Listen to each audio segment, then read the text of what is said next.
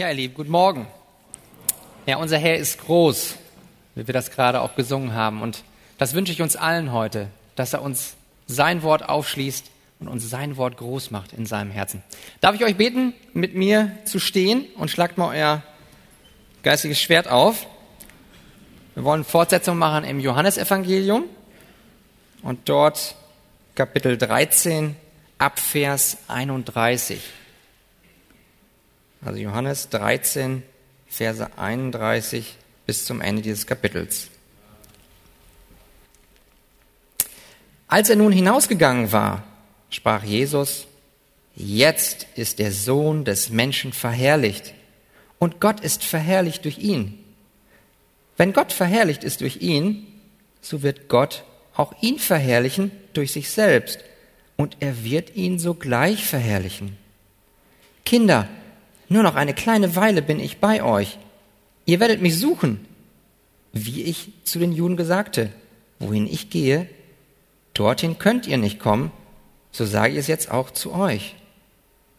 Ein neues Gebot gebe ich euch, dass ihr einander lieben sollt, damit, wie ich euch geliebt habe, auch ihr einander liebt. Daran wird jedermann erkennen, dass ihr meine Jünger seid wenn ihr Liebe untereinander habt. Simon Petrus spricht zu ihm, Herr, wohin gehst du? Jesus antwortete ihm, wohin ich gehe, dorthin kannst du mir jetzt nicht folgen. Du wirst mir aber später folgen. Petrus spricht zu ihm, Herr, warum kann ich dir jetzt nicht folgen? Mein Leben will ich für dich lassen.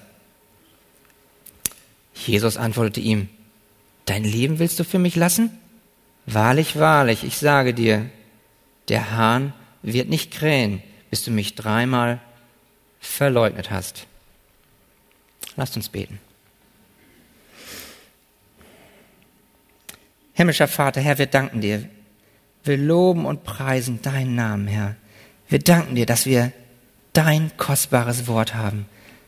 Danke, dass wir uns jetzt um dieses Wort versammeln dürfen. Und ich bitte dich, Heiliger Geist, wirke du mächtig unter uns, in unseren Herzen. Verbinde dich mit diesem, deinem Wort und mach Jesus Christus zur Ehre des Vaters groß in unseren Herzen, dass wir ihm nachfolgen, dass wir danach streben, so zu sein, wie du bist, Herr Jesus Christus. Und so danke ich dir für diese Gelegenheit, dass wir uns immer mehr an dein Herz ziehen lassen dürfen. In Jesu Namen bete ich das. Amen. Ja, setzt euch gerne.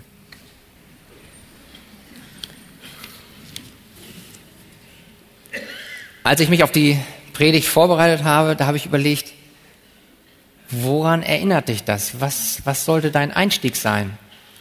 Und ich habe geguckt in verschiedenen Büchern und habe ich nichts gefunden. Und da habe ich an das erinnert, was ich wirklich beim ersten Mal gedacht habe, als ich das gelesen habe. Und mich hat das total erinnert an unsere Timotheus-Reihe. Könnt ihr euch noch daran erinnern, wo wir zum Timotheus diese Reihe hatten? Dann ging es auf den zweiten Brief ein. Und der Paulus was hatte der auf dem Herzen in dem Moment? Der hatte seinen Tod vor Augen. Er hatte seinen Zögling, den, den hat er dort gelassen in Ephesus, den Timotheus. Was macht ein Paulus? Der hat den Tod vor Augen, aber er hat noch was auf dem Herzen. Er will ihm noch was mitteilen. Was macht er? Er schreibt einen letzten Brief. Was schreibt er? Jesus hier. Eine vergleichbare Situation. Es ist hier der Vorabend, der Vorabend vor seiner Kreuzigung. Er weiß, dass er bald ans Kreuz geht. Was sagt er da seinen elf Jüngern? Judas war gerade rausgegangen. Was sagt er ihnen? Was sagt er ihnen und was sagt er auch allen anderen, allen folgenden Generationen von Jüngern? Auch dir und mir. Was soll er ihnen sagen? Und das ist eben das Wichtigste, was er auf dem Herzen hat. Und das, was er auf dem Herzen hat, das sollten auch wir auf dem Herzen haben. Und wenn wir uns hier angucken, dass hier ab Kapitel 13, ab Vers 31, ab dem heutigen Predigtext, da beginnt so seine sogenannte Abschiedsrede. Die geht weiter. Kapitel 14, 15, 16. Und ich darf euch sagen, ihr dürft euch echt freuen. Da ist so viel enthalten. Und ich kann euch nur mit aus, aus Herz legen seid hier, hört euch die Predigt an, lasst das Wort auf euch wirken. Lest es auch vorher schon. Das ist gewaltig, was da drin steckt. Und wir müssen uns klar machen, das gesamte Alte Testament, die gesamte Menschheitsgeschichte, die ist doch genau auf diesen Moment hingewirkt. Dieser, jetzt kommt die letzte Stunde.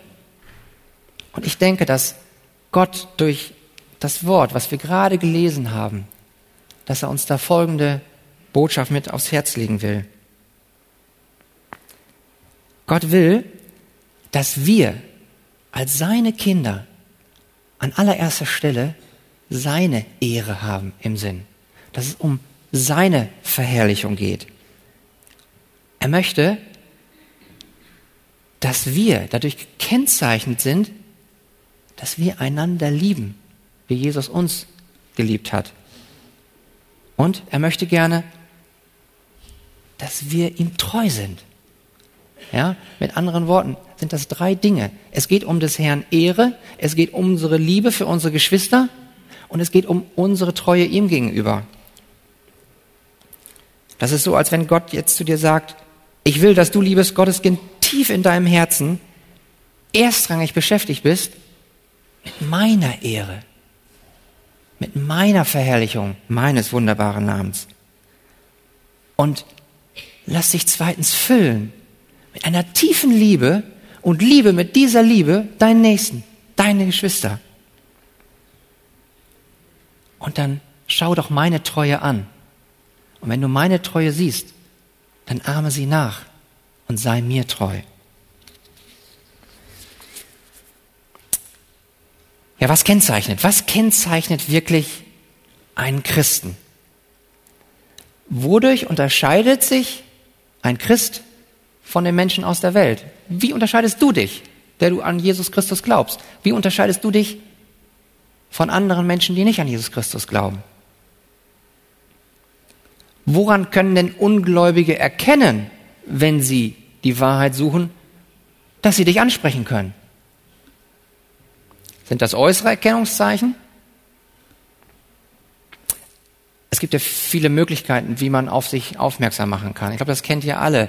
Man kann beispielsweise ein Kreuz um, um, um, um die Hals tragen an einer Kette. Wir können uns Jesus Christus hinten dick auf die Schultern schreiben. Wir können es aufs Poster nehmen. Wir können uns auch einen, ja, einen Fisch beispielsweise als, als Aufkleber an den Wagen kleben.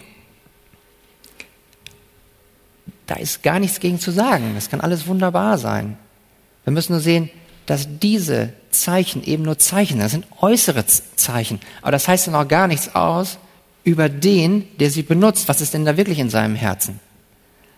Und wenn ich da beispielsweise an so einen Aufkleber als Fisch denke, dann kann ich sagen, ich habe sowas auch am Wagen. Aber wenn ich manchmal überlege, wie ich fahre, wäre es vielleicht ganz gut, wenn ich in dem Moment nicht dran gehabt hätte. Und der Herr hat da wirklich Gnade geschenkt. Aber sehen wir das? Diese Symbole sind erstmal als solche gut, alle von Gott geschaffen und das ist gut. Aber lass uns doch mal in unser Herz gucken, was da wirklich drin ist. Und ich glaube, da möchte die, unser Predigtext heute uns darauf aufmerksam machen. Lass mal gucken, was da in deinem Herzen jetzt ist und was sollte da sein und wie schaffen wir das auch? Und das, das schenkt uns der Herr in seinem Wort. Und lass uns nun jetzt uns dieses erste Kennzeichen eines Christen ansehen. Das ist nämlich, dass er des Herrn Ehre an allererster Stelle in seinem Herzen hat. Lass uns mal lesen die Verse 31 und 32. Als er nun hinausgegangen war, Judas, sprach Jesus, jetzt Jetzt ist der Sohn des Menschen verherrlicht und Gott ist verherrlicht durch ihn. Und wenn Gott verherrlicht ist durch ihn, so wird Gott auch ihn verherrlichen durch sich selbst und er wird ihn sogleich verherrlichen. Haben wir das gerade gehört? Was ist wohl das absolute Top-Thema für Gott in diesen Versen? In diesen beiden Versen kommt ein Wort fünfmal vor. Und wenn ihr die gesamte Bibel lest, ihr könnt es überall lesen, das ist das Wort verherrlichen. Verherrlichung. Das ist seine Ehre. Und das müssen wir uns klar machen.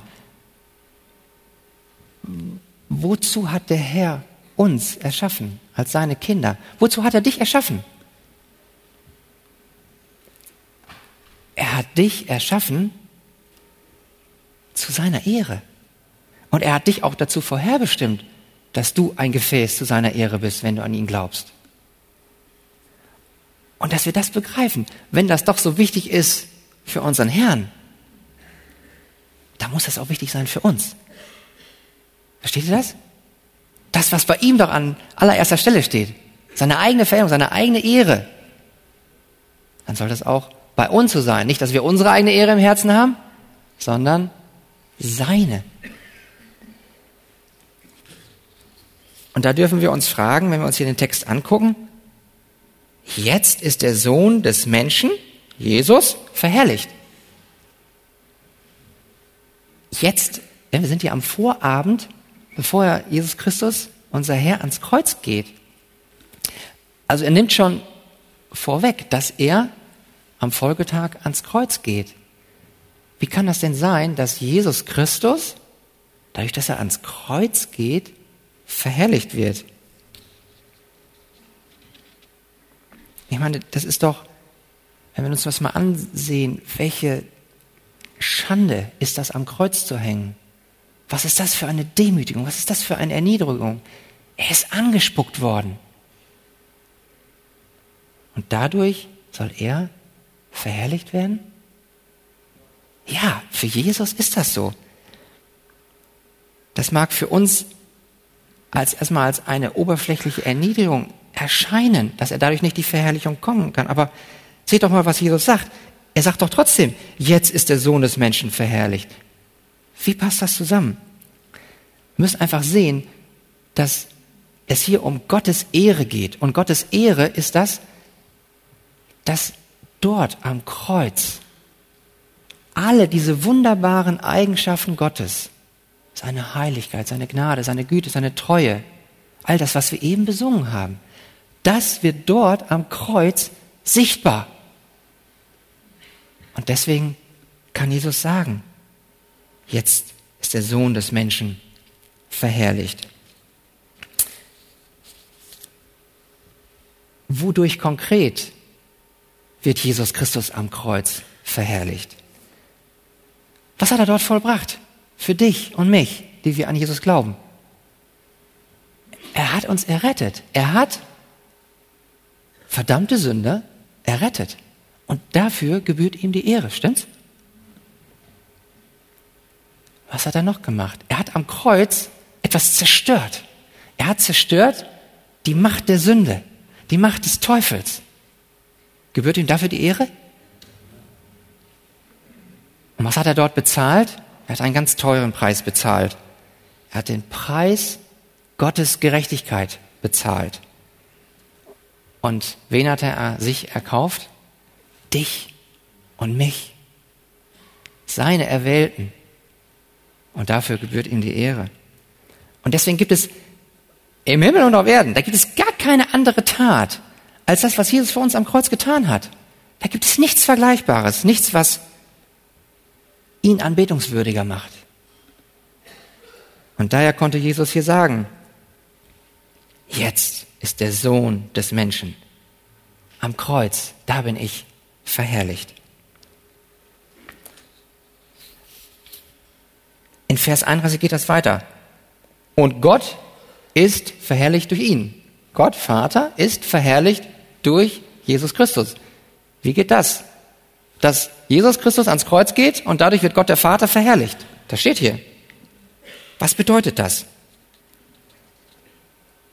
Wir erinnern uns, wie ich es eben gesagt habe, das sind einfach Gottes Eigenschaften, seine Wesensmerkmale, alles was seine Heiligkeit, seine Güte, all das ausmacht. Das wird dort am Kreuz wiedergespiegelt. Wenn, wenn wir ans Kreuz gucken, seht ihr da Gottes Heiligkeit? Gott ist so heilig, dass er so vollkommen rein, so ohne Sünde ist, dass er sich in dem Moment, wo Jesus Christus, sein geliebter Sohn, da hing, gar nicht hingucken konnte. Er musste sich abwenden, weil seine Augen das Böse gar nicht ansehen können. So rein ist er.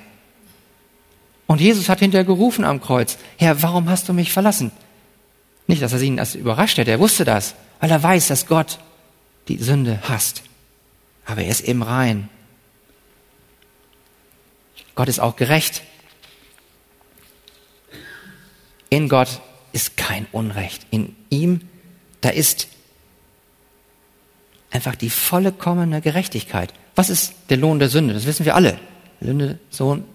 Also der Lohn der Sünde ist der Tod. Und genau das hätten wir verdient. Und die Treue Gottes kommt dadurch zum Ausdruck, Entschuldigung, die, die, die, die äh, Gerechtigkeit, dass er, wir das verdient hätten. Und er darf diese Verurteilung der Strafe, nämlich den Tod, den darf er nicht einfach fallen lassen. Dann würde Gott aufhören, Gott zu sein. Weil Gott ist gerecht. Da, wo Sünde, da auch Strafe. Wisst ihr, und das gibt Gott die Ehre. Dann Gott ist auch voller Gnade. Auch das sehen wir am Kreuz. Ja, Gott ist gnädig, weil er uns gütig ist. Einem jedem von uns hier ist er gütig. Er hat sich über uns erbarmt. Die Sünde und damit den Tod hätten wir verdient. Was macht er? Er geht für uns ans Kreuz. Und das haben wir nicht verdient. Das ist ein, eine freiwillige Gabe Gottes an uns. Wisst ihr was? Am Kreuz, da küsst die Gnade die Gerechtigkeit. Und dafür gebührt Herrn Jesus Christus und damit Gott alle Ehre. Amen. Und was sehen wir dann noch? Wenn wir ans Kreuz gucken, dann sehen wir auch die Liebe des Vaters. Johannes sagt es uns. Darin besteht die Liebe, dass er uns geliebt hat und seinen Sohn, gehabt, Sohn gesandt hat als Sühnopfer für unsere Sünden. Und das ist Liebe. Er gibt seinen eigenen geliebten Sohn für dich und mich. Und dann sehen wir auch dort am Kreuz die Treue des Vaters. Was hat er der Menschheit durch das ganze Alte Testament, was hat er versprochen? Dass er einen Retter senden wird. Und er ist treu, er hat das Versprechen gehalten. Obwohl es ihn seinen Sohn gekostet hat. Und gerade deswegen zeigt es ja gerade seine Treue. Und alle diese Wesenseigenschaften Gottes, die werden dort am Kreuz sichtbar. Dadurch, dass Jesus Christus ans Kreuz geht, macht er uns diese wunderbaren Wesenseigenschaften unseres Herrn Jesus Christus und eben auch Gottes Vaters deutlich. Und deswegen hat Jesus gesagt, Gott, der Vater, ist verherrlicht durch ihn, also durch mich.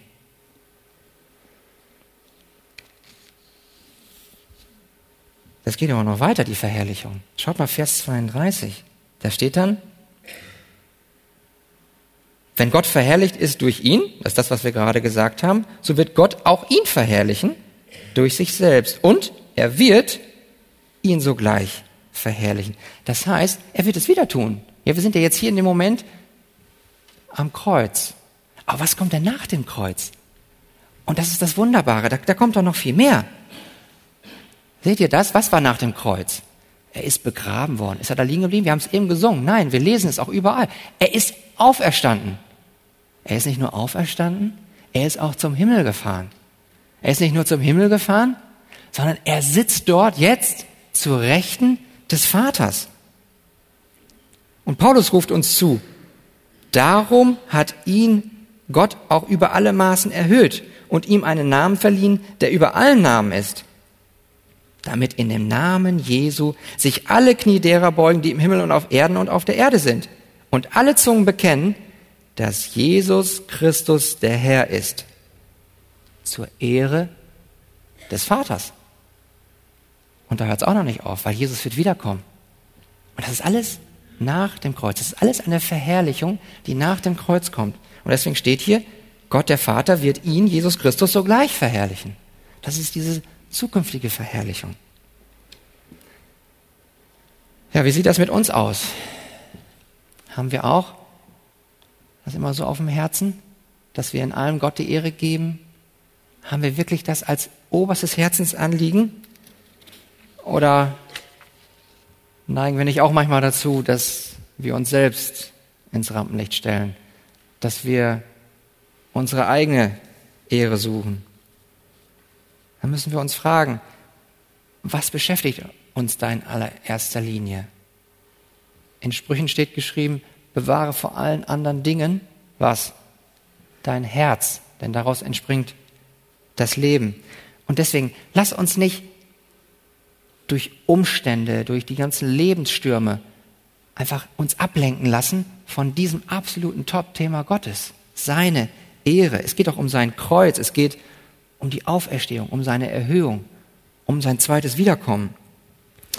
Und eins verspreche ich euch, wenn wir das immer mehr in unser Herz aufnehmen, da werden wir erfüllt mit einer tiefen Freude. Das ist eine Freude, die in ihm ist. Da mögen wir durch großes Schmerz gehen und durch großes Leiden. Aber genau das dürfen wir ja gerade an den Geschwistern sehen, die durch dieses Leid gehen. Dass eben trotzdem noch Jesus Christus so an Nummer eins haben, dass sie ihm auch in diesem Leiden, in diesen Schmerzen die Ehre geben. Und dafür bin ich von Herzen dankbar. Und etwas weiteres, was einfach auch seelsorgerlich so stark ist. Wenn wir uns klar machen, dass Gott souverän ist und dass er es absolut liebt, alles zu tun, dass sein Name verherrlicht wird, was macht er denn dann mit all den Dingen, die wir erleben? Was macht er denn mit all dem Leid, mit all dem Schmerz?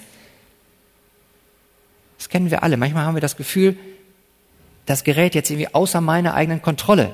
Da habe ich meine Hand nicht mehr drauf. Was soll ich machen? Aber dann darf dir genau das einen ganz tiefen Frieden geben. Dann darfst du dir selbst diese Wahrheit predigen. Eben weil Gott allmächtig ist und weil er als allererstes seine eigene Ehre sucht und alles dazu beiträgt und die ganze Menschheitsgeschichte, all deine Umstände, all dein Leid, all dein Schmerz dahin regiert, dass er verherrlicht wird. Und weil wir doch seine Kinder sind, was wird er dann machen? Wird er es alles so hinausführen, dass es zu deinem Besten ist. Und eins darf ich dir sagen, dein Schmerz und dein Leid, das ist nicht umsonst. Es ist auf jeden Fall zur Ehre Gottes. Und dich macht es schöner in den Augen Gottes. Daher rufe ich euch zu, lest einfach viel im Wort Gottes. Nehmt es auf, esst dieses Brot des Lebens und lasst euch von dieser tiefen Freude einfach anstecken. Möge der Herr uns allen so einen unersättlichen Hunger geben, dass wir weiter in seinem Wort forschen und dass wir das so aufnehmen, dass es uns einfach kennzeichnet, dass das ein Wesensmerkmal von uns wird, dass wir ihn in allem die Ehre geben. Insoweit das erste Kennzeichen. Also wir haben des Herrn Ehre als Christ immer an erster Stelle. Als zweites sind wir voller Liebe für die Geschwister. In den Versen 34, 35 heißt es, ein neues Gebot gebe ich euch, dass ihr einander lieben sollt, damit, wie ich euch geliebt habe, auch ihr einander liebt. Daran wird jedermann erkennen, dass ihr meine Jünger seid, wenn ihr Liebe untereinander habt. Ein neues Gebot gebe ich euch. Neu? Ähm, ist das neu? Was meint ihr? Ich würde sagen, einerseits ja, andererseits nein.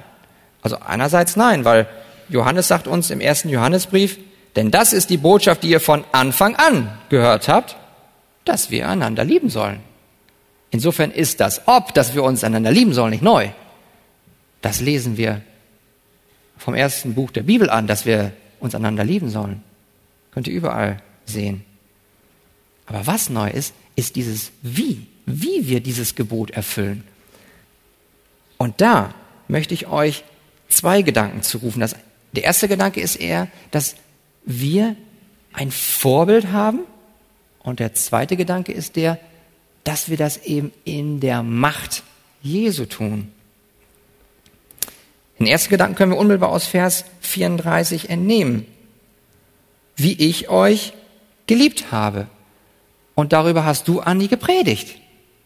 Du hast über die Fußwaschung gepredigt. Und wenn wir uns da die Textstelle angucken, im selben Kapitel, in Versen 14 und 15, also wenn wir ein paar Verse zurückgehen, wenn ich nun der Herr und Meister euch die Füße gewaschen habe, so sollt auch ihr einander die Füße waschen. Denn, was? Ein Vorbild habe ich euch gegeben, damit auch ihr so handelt, wie ich an euch gehandelt habe. Er hat uns ein Vorbild gegeben. Und darüber hat Andi gesprochen, dass wir das eben als, als ein Zeichen, als ein Beispiel sehen, wie wir einander in Demut dem anderen seine dreckigen Füße waschen, dass wir ihm in Demut begegnen und ihn höher erachten als uns selbst. Das ist ein Vorbild, das er uns gegeben hat. Jetzt fragst du dich vielleicht, puh, ein bisschen starker Tobak, das kann ich nicht. Wie soll das nur gehen? Kommen wir zum zweiten Gedanken. Mach's nicht aus dir heraus, mach's in der Macht Jesu. Du kannst das. Und zwar deswegen, weil Paulus uns im Römerbrief zuruft, denn die Liebe Gottes ist ausgegossen in unsere Herzen durch den Heiligen Geist, der uns gegeben worden ist. Das heißt, ihr seid alle erfüllt vom Heiligen Geist und damit auch mit der Liebe. Und da dürfen wir uns auch jeden Tag neu wieder nach ausstrecken. Und wenn wir uns dann noch angucken, welch fast identischen Worte Johannes hier im selben Evangelium benutzt in Kapitel 15, da sagt er in Kapitel 15, Vers 12, ich lese euch das vor, das ist mein Gebot, dass ihr einander liebt, gleich wie ich euch geliebt habe. Das ist mein Gebot, dass ihr einander liebt, gleich wie ich euch geliebt habe. Das hört sich fast identisch an. Andere Wortfolge, aber genau, genau dasselbe. Und kurz vorher hat Jesus dieses wunderbare Gleichnis vom Weinstock und den Reben genannt. Und in dem Zusammenhang sagt, sagt Jesus, ich bin der Weinstock, ihr seid die Reben. Wer in mir bleibt und ich in ihm, der bringt, was? Viel Frucht. Auch die Liebe ist eine Frucht des Geistes. Aber dann, was sagt er? Denn getrennt von mir könnt ihr nichts tun. Ja? Getrennt von ihm, außerhalb von ihm, aus unserem eigenen Fleisch, da können wir das nicht tun. Aber in seiner Macht können wir das.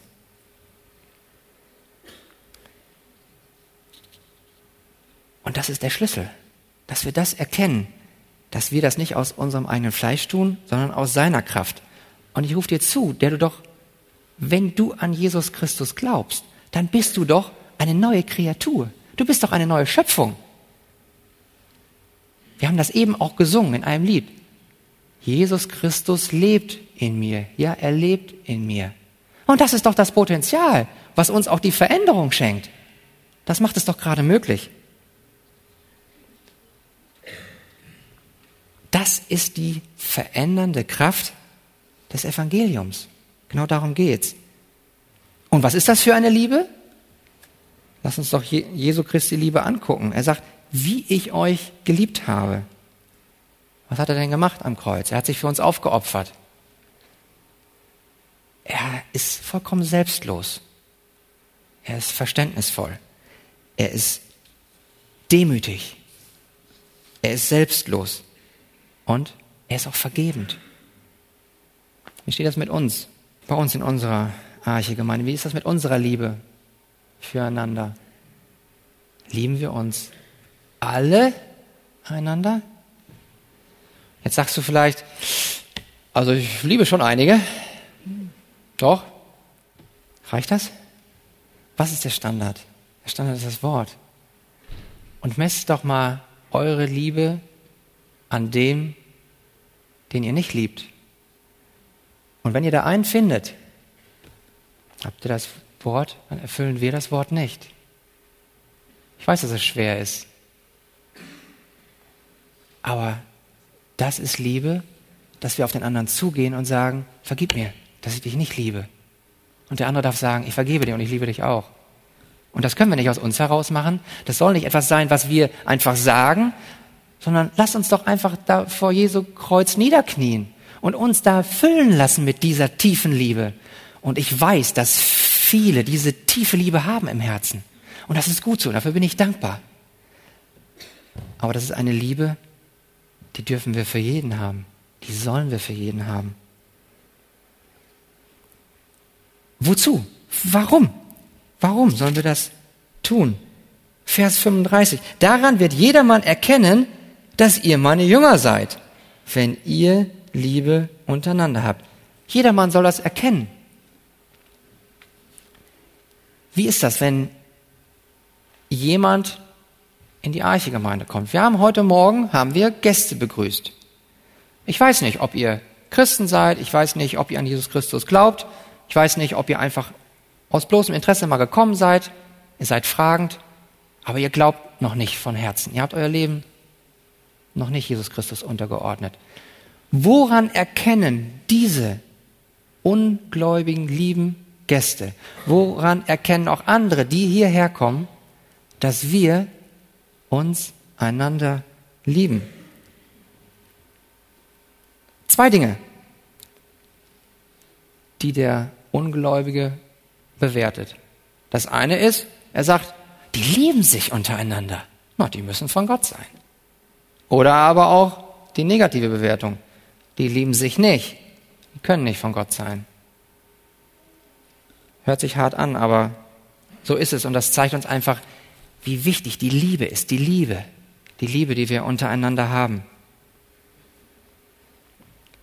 Und was meint ihr? Wie können wir uns gegenseitig lieben? Was ist das größte Liebesgeschenk, was du deinem Nächsten, deinem Geschwisterteil geben kannst?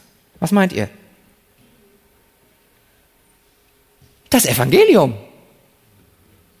Ich meine, wir lieben uns doch nicht nur wegen des Evangeliums. Ja, das haben wir ja gerade eben besprochen, dass wir das in der Macht Jesu tun. Wegen des Evangeliums lieben wir einander. Aber was wir doch auch machen sollten, ist, dass wir uns einander mit dem Evangelium lieben.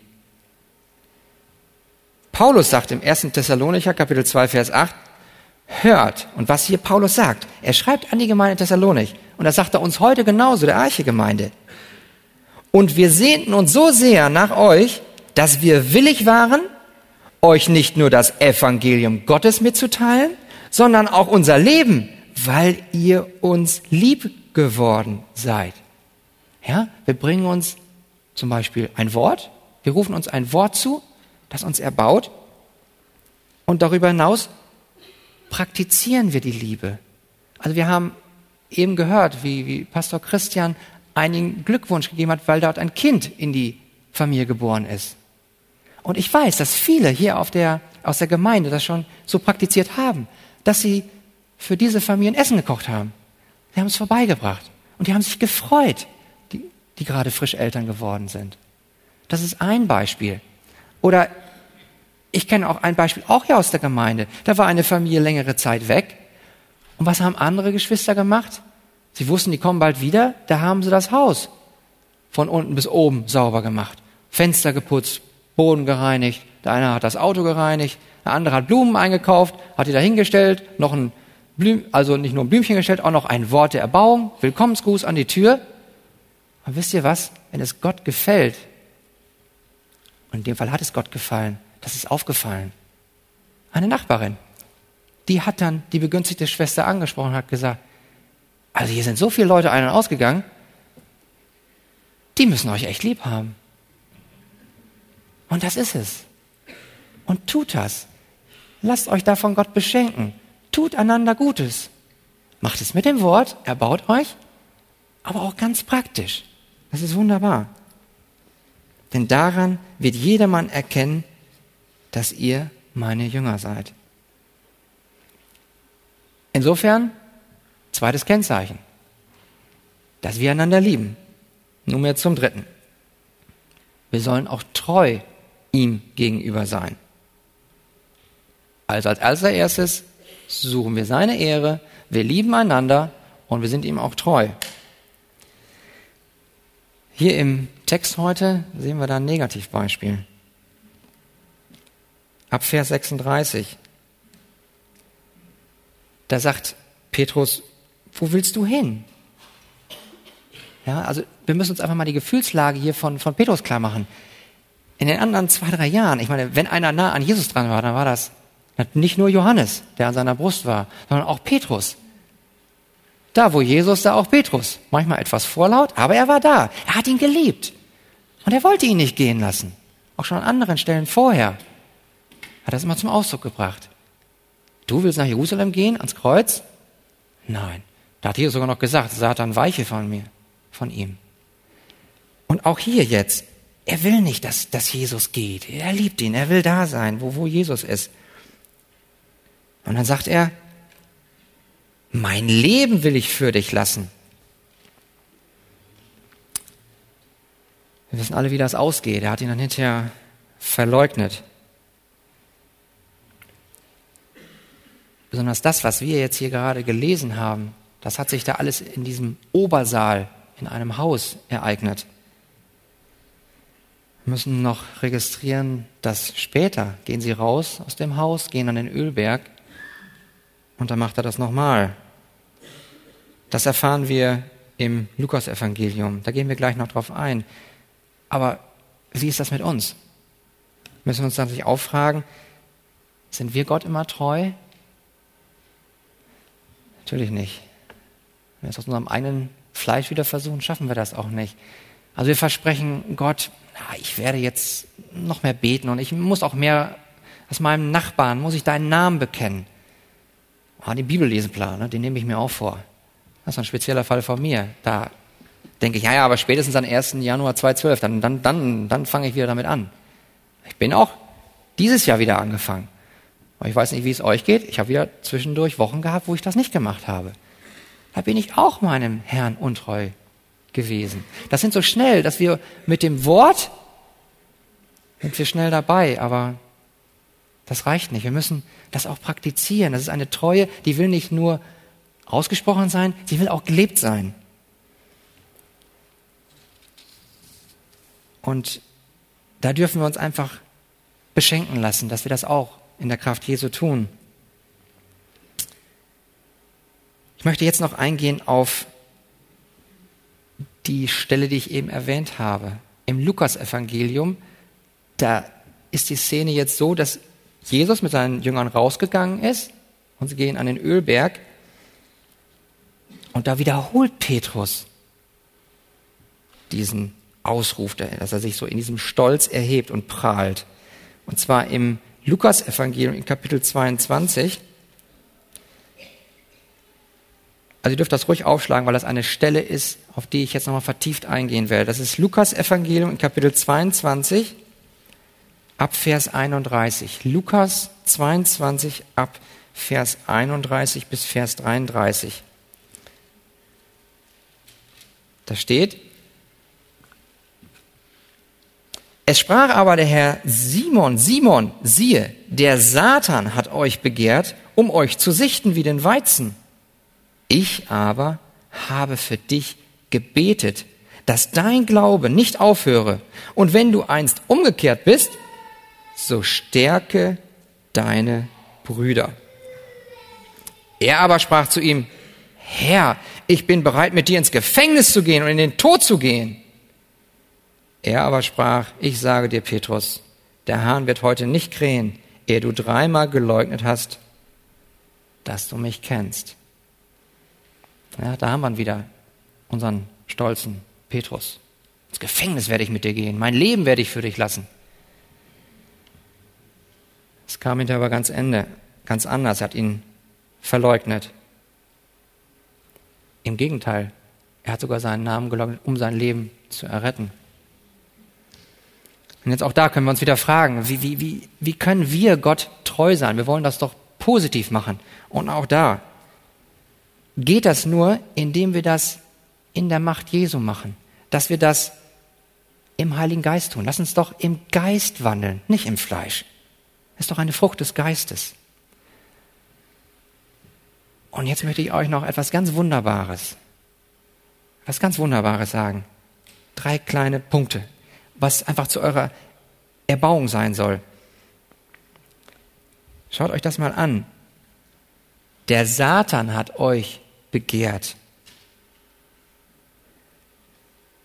Das erste ist, der Widersacher, der muss immer erst Gott fragen, wenn er im Leben von einem Christen Schwierigkeiten machen will. Erinnert euch das auch an Hiob? Gott ist derjenige, der souverän ist, der alles kontrolliert. Und der Widersacher, der hat nur eine abgeleitete Autorität. Klar hat er Macht, das wissen wir, der Fürst dieser Welt. Wir sollen das auch nicht unterschätzen. Aber es ist nicht so, dass die beiden auf Augenhöhe sind, dass es zwei Mächte gibt. Nein, es gibt nur eine höchste Kraft. Und das ist Gott allein.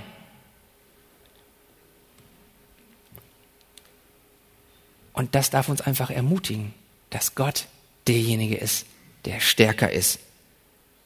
Und das dürfen wir wissen. Und deswegen all die Umstände, die werden von Gott letztlich so gelenkt, dass es zu unserem Besten ist. Also das Erste, der Widersacher muss Gott immer um Erlaubnis bitten, wenn er irgendwas tun will. Das Zweite ist, Jesus betet für den Glauben der Gotteskinder.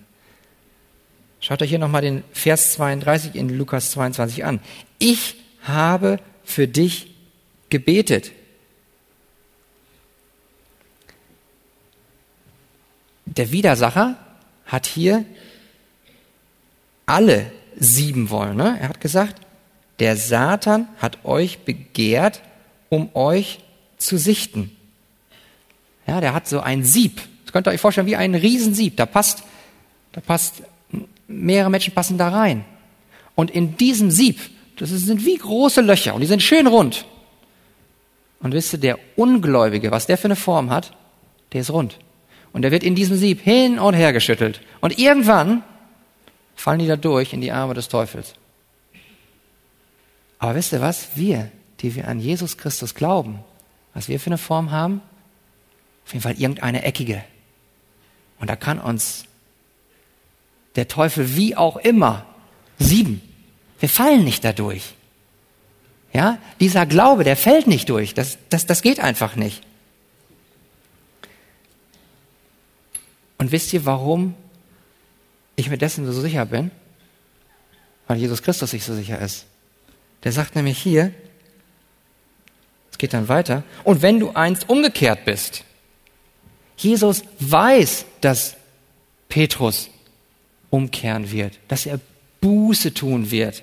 Ja, in Vers 62. Und Petrus ging hinaus und weinte bitterlich. Da hat Petrus durch die Gnade Gottes zur Buße geleitet, bitterliche Tränen der Buße geweint. Und das wusste Jesus nicht nur, weil er alles weiß, sondern er hat für ihn gebetet, dass sein Glaube nicht aufhört. Und das ist eben dieses Wunderbare. Diese Zusage, die gilt für jeden von uns, der an Jesus Christus glaubt. Das ist unverrückbar. Und wisst ihr was? Jesus Christus hat ein ewiges Priestertum. Er lebt ewig. Und deswegen wird er immer für uns beten vor dem Thron Gottes, für uns eintreten, dass unser, dein Glaube nicht aufhört. Könnt ihr Arm dazu sagen? Und deswegen sagt hier Johannes uns im ersten Johannes, unser Glaube ist der Sieg, der die Welt überwunden hat. Und zum Schluss. Ganz am Ende des Verses 32.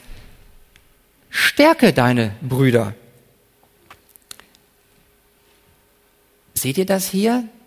Dass Jesus bei Petrus anders vorgegangen ist als bei den anderen zehn? Was ist denn aus den anderen zehn geworden? Er hat doch um, der Teufel hat doch bei Gott erbeten alle. Er hat um euch begehrt. Was ist denn aus den zehn geworden? Seht ihr hier, dass Jesus Christus für Petrus gebetet hat? Er hat ihn zu Buße geleitet, er ist umgekehrt, er hat ihn wieder aufgerichtet, er hat ihn gestärkt. Und Petrus hat noch lange gelebt. Und er hat noch wunderbare Briefe geschrieben. Was hat er dann gemacht? Er hat seine Brüder, seine Geschwister, hat er gestärkt. Hier wurde erst der anfangs Schwache, der auch gefallen ist, er wurde auferbaut, er wurde gestärkt und ihn setzt Gott ein zum Segen für andere. Und das kennen wir doch alle. Ja, manchmal ist es so, dass Gott euch einen, einen lieben Bruder, eine liebe Schwester in den Weg stellt und er hat ein Wort der Erbauung für euch. Natürlich können wir dadurch eben auch die Liebe zeigen. Ne? Das ist dieses große Liebesgeschenk. Aber dazu werden wir auch ausdrücklich aufgefordert. Und dazu möchte ich euch auch ermutigen, dass ihr das tut. Und das Starke daran ist, dass wenn wir das doch wissen, dass wir auf Ewigkeit unseren Glauben nicht verlieren werden und dass wir immer gestärkt werden durch Jesus Christus. Und wenn du dann diese Erfahrung gemacht hast, als Gott dich gestärkt hat, dann freu dich darüber. Und wisst ihr was? Diese Freude, die könnt ihr verdoppeln. Die könnt ihr verdoppeln, indem ihr diese Erbauung nehmt und tragt die zum nächsten und segnet deinen Bruder oder deine Schwester damit. Stärke deine Geschwister. Wo bleibt jetzt das Rühmen? Unser eigenes Rühmen ist ausgeschlossen. Wodurch? Durch den Glauben. Der Glaube ist in uns. Das, was Jesus Christus für uns getan hat, dafür gebührt ihm alle Ehre. Und eins sage ich euch, wenn wir hier in der Archegemeinde, wenn wir in der Kraft Gottes mehr und mehr auf das hören, was er uns in seinem Wort sagt, wenn wir mehr und mehr dem gehorchen, und zwar in der Kraft des Heiligen Geistes, was geschrieben steht, dann werden wir durch Gottes Gnade Jesus Christus immer ähnlicher. Und darum soll es doch gehen. Dann spiegeln wir nämlich wirklich das wieder, was uns als Christen kennzeichnen soll. Dass wir wirklich tief im Herzen als allererstes die Ehre Gottes haben. Dass wir davon geprägt sind, tief im Herzen, dass wir einander lieben und dass wir ihm treu sind. Und wenn das geschieht, dann sind wir immer mehr ein Ausdruck der Herrlichkeit Gottes des Vaters. Amen.